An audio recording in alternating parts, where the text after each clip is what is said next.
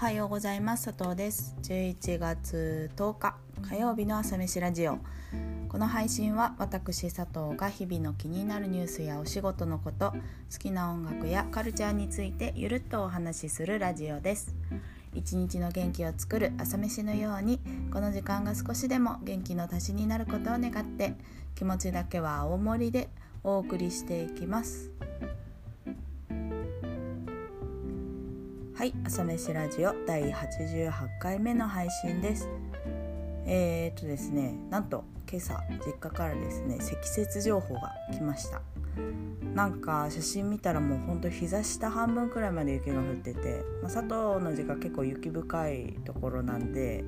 なんかまだ札幌とかはそうでもないかもしれないんですけど朝から雪かきをしているよっていう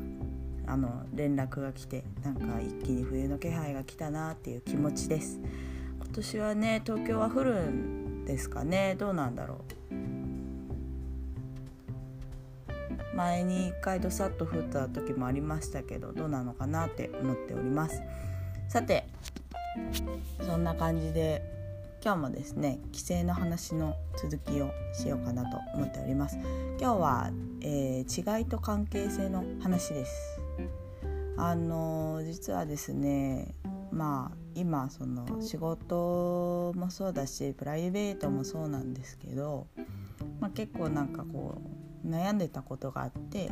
その悩みを抱えながらまあ帰省してたんですね。で、まあ、詳細はあんまりうん具体的に言えないんですけど、まあ、ざっくり言うとなんか佐藤はどうやって佐藤の所属する組織に貢献したらいいんだろうみたいな感じですかね。なんかこうやっぱり会社なりコミュニティなり友人なり何でもそうですけど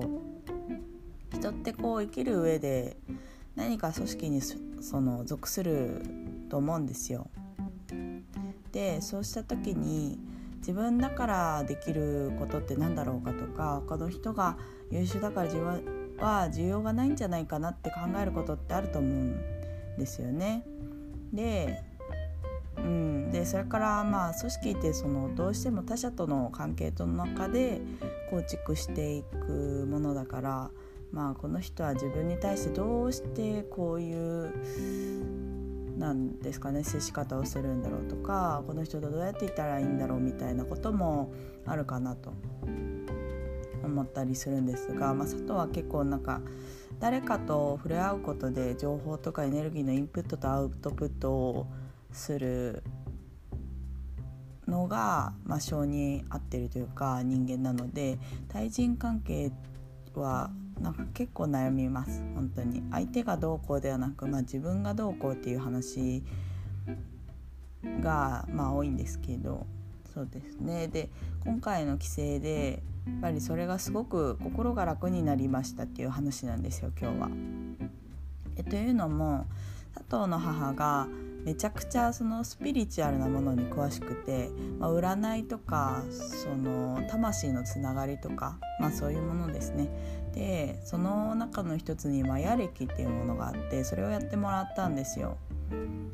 でマヤ暦っていうのはなんかその生年月日からその人の特性とかその人の持つポジション的なことが分かるんですけど自分のことを知れるだけじゃなくてその特性とかポジションによって、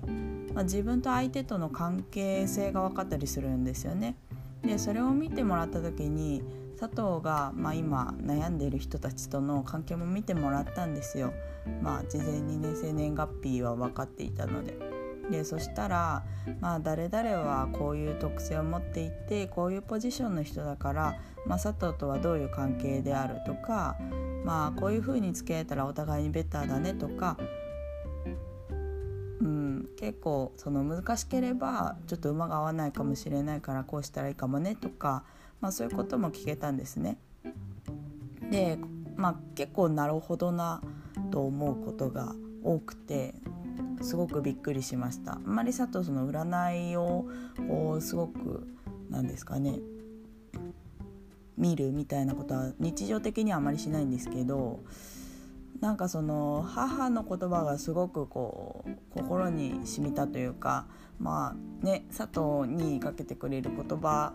だからっていうのもあると思うんですけど佐藤が分かった上でねかけてくれる言葉だから。けどまあその占いって多分本の通りにただ沿ってやるだけじゃ深みが出ないと思うんですけど母は母なりにもいろんな人と対峙したり会話したりする中でやっぱりそのいい塩梅だったりその人間関係の経験則みたいなこともできてきていてでその中でそうあの言葉を紡いでくれるからまあ納得感が強かったのかもしれないなって思ってます。でまあここで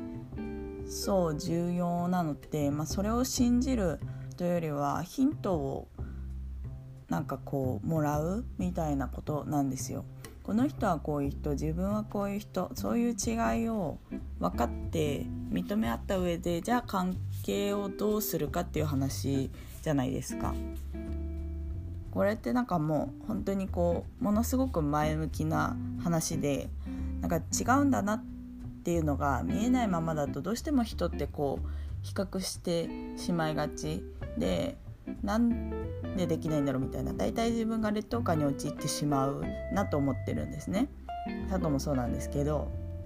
けどなんかそうやって相手との違いが分かることで自分の在り方を肯定できるというか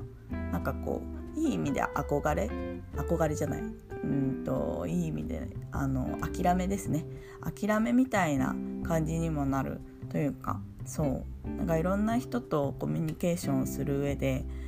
その本当に自分って埋もれちゃうし流されちゃうので、まあ、今回は占いでしたけどこういう何ですかねこう関係を作る上での指針になりうるものを自分の中で理解をしておくっていうことって意外と大事かもなって思ったっていう話です。はいでは最後に今日の一曲今日はバシでこれだけで十分なのにという曲を紹介します。